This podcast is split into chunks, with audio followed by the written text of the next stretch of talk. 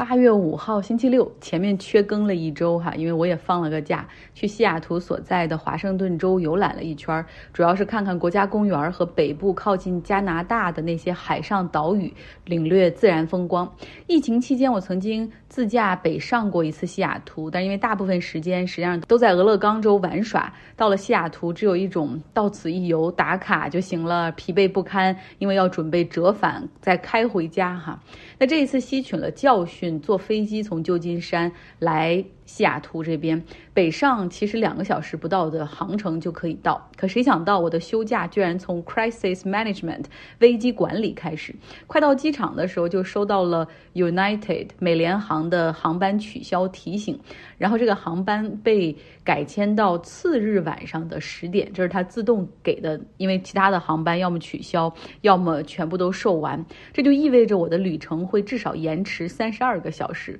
我在脑中快速的计算着。成本和损失，显然回家第二天再来不切实际，因为酒店会损失三百美元，租车会损失两百，然后航程会减少一天，那或者干脆不去呢？那就直接损失这五百美元。可是我都计划了两三个月，呃，有一种。期待的感觉，而且还和一个从纽约过来的朋友说好相聚西雅图。于是快速计算之后，孤注一掷，决定继续旅程哈。然后马上请司机转到阿拉斯加航空和 Delta 航空的那个航站楼，现场搜索机票。然后你发现真的是 last minute 这些最后的机票，当天购买的最后机票真的很贵，最便宜的。往返也要五百美元，但那个时候已经顾不上肉疼，最重要的就是要赶上最近的航班。如果大家有当日购票的经验，都知道下一个航班如果距离下一个航班起飞有两个小时左右的时间，虽然在网上你可以查到，但是你绝对买不到票，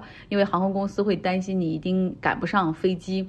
然后呢，我就马上又跑到柜台，混合在这个行李托运的队伍里，现场排队购票。然后轮到我的时候，又没有了经济舱的空位，只能买晚上九点的飞机，提前锁定价格和机票，然后去 stand by 四点的这一班。所谓 stand by 就是说，一旦有了空位子哈，你在既然在这上面排队，如果有空位子没人坐的话，就会给你优先呃提上来。这还是我第一次 stand by，然后去登机口去等空位，看到自己的名字出现在大屏幕上。所以那个 stand by 大屏幕它是会显示姓名的哈，这有个公开性，让你知道你在第几个排队，不会被人夹塞儿。然后发现我自己的名字在最上面，我就放心了。但是呢，是否能够顺利登机，还要等，就是已经开始。登机十五分钟之后，因为陆陆续续地勤人员确定有多少人来了，然后比如说头等舱的人到底满还是不满，他才能够确定我有没有位子哈。后来地勤人员将他们 Delta 航空的什么金卡会员调两个从经济舱到头等舱，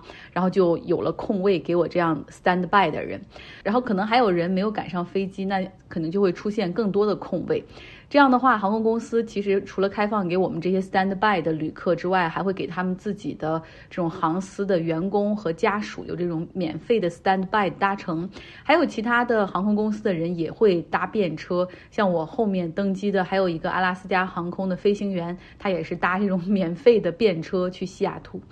所以真的是美联航的这一次取消，让我又解锁了一个新的领域哈，开阔了眼界。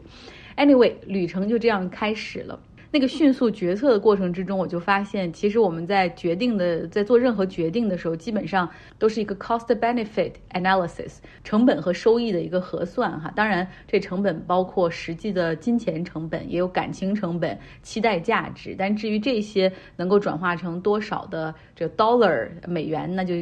根据个体的差异而定。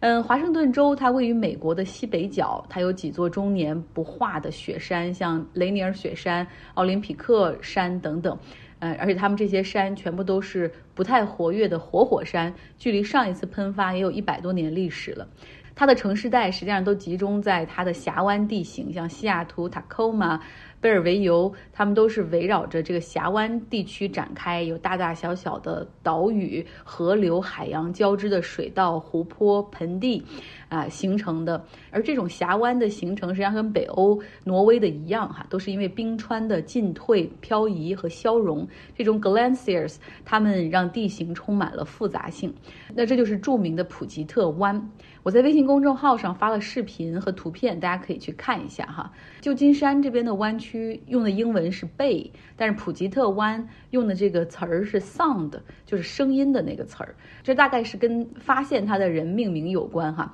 当时发现它的是英国人，然后英国人用的这个词儿 Sound，不完全百分之百的面向大海开放的这种水域，而且你从地图上看，像西雅图和这些周边的这种普吉特湾区城市，就像被装到了了口袋里面的感觉，就是它是往下面走哈，然后实际上离距离海直面海洋非常遥远，所以这里的夏季气温实际上比旧金山还要高很多。华盛顿州有七百八十万人口，其中五百万左右就居住在这个普吉特湾的周边。这个州经济也是非常发达的。首先，科技行业有亚马逊，还有这个微软的总部都在这儿。然后，另外这种高精尖的制造业，飞机制造业，哈，波音的总部也在这儿。不过，因为成本太高，波音的很多的制造实际上都挪到了中西部地区，像芝加哥那边。那另外呢？华盛顿州还有非常发达的木材工业，有各种各样的松树，还有农业也很发达，像苹果、啤酒花、梨，它们都是全美的第一大产量，有非常多的出口。农业的发达得益于降雨的充沛，像加州的夏天就是黄色的哈，因为所有的山上的草都会迅速的变成枯黄色。然后为了防止森林大火，实际上树木比较有限，但是华盛顿州的夏天就是绵延的绿色，在山。上公路两旁水边哈，你可以看到花旗松、铁杉、黄松、白松、云杉、落叶松、雪松等等，而他们的车牌上也有非常荣耀的 Evergreen 哈，长青之州。在这里旅行的时候，我不免有的时候会想到。这个超级富豪们到底怎么样去使用和支配他们的财富？因为可能在新闻上正好看到伊隆马斯克，他把 Twitter 不是变成了 X 吗？然后在这个推特的旧金山总部的大楼上竖起了一个巨大的黑色的 X，还闪着各种各样的奇怪的光，其实让附近的居民根本办没有办法晚上睡觉哈，然后脸引发多种抗议。按照正常流程，你要放一个这样的东西在建筑物上，需要申请 permit 啊，要政府批准才可以。但是马斯克就是有钱啊，直接上无所谓，交罚款就行，不就是每天一千美元吗？这点钱算什么哈？所以就是他现在做很多事情的心态，就是全按自己的。开心程度什么意志来干哈？这违法违规的也不怕，反正要么罚款，要么打官司，对他来说都是九牛一毛。有的时候想到现在的世界首富的钱是花在这样的地方哈，但是在华盛顿州，你会看到有一些科技巨富，他们的钱、他们的财富是让自己的家乡变得更好。在在华盛顿州会经常看到一些这种捐赠，不论是国家公园的捐赠、博物馆的捐赠、大学的捐赠，他们都有牌子会写哈，人经常可以看到 Bill 和 Melinda 盖茨。比尔和米琳达·盖茨基金会，就是比尔·盖茨和他前妻的那个基金会，然后他们会捐钱。然后另外有一个很大的捐赠人，就是微软的联合创始人保罗·艾伦。像我在西雅图住的 South Lake Union 这边，就联合湖的南侧，这里有亚马逊、谷歌的这个办公楼就在这附近。那然后这里也有很多现代的写字楼、公寓，湖上有人划着皮艇，船只在码头上随波荡漾。其实这些基本上都得益于保罗·艾伦的投资。在九十年代之前，这个地方就是那种纯工业区，废弃的厂房、废弃的仓库，基本上是无人居住哈，而且治安也不太好。呃，那保罗·艾伦从九五年之后开始大量的买入土地进行开发，然后他还斥资接手了一个 South Lake Union 附近的陷入财务困境的一个老牌电影院进行翻新哈，保持这儿还有他原来的那种文化在。然后他还创建了两所脑科学和人工智能的研究所。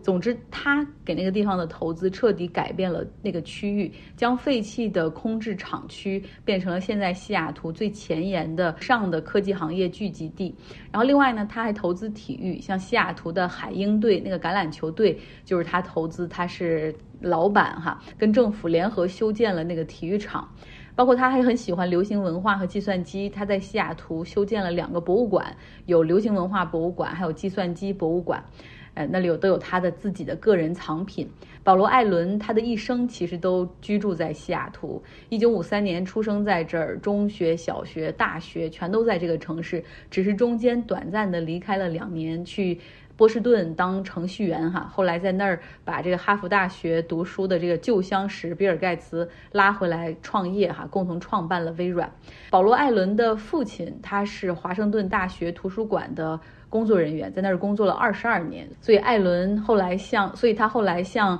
大学捐赠了几千万美元，以父亲的名字捐了一座图书馆，哈，来纪念自己的父亲。另外，他还捐了几千万，然后建了华盛顿大学计算机系的那个很时尚的大楼。尽管他在这里只读书了两年就辍学了哈，因为他觉得好像学不到什么东西，自己对于计算机已经很了解了。然后那个时候他就跑去计算机领域去工作，然后就后来说服比他小两岁的盖茨回乡创业。呃，盖茨的家境要比保罗·艾伦好很多哈。他父亲是一个很知名的律师。保罗·艾伦和盖茨好像在中学时代两个人就认识哈，因为好像共读同一个私立中学，然后都很喜欢计算机。呃，在艾伦的回忆录里面写到说，他第一次去盖茨家，就还是会产生一些敬畏哈，就他们家确实这个环境很好。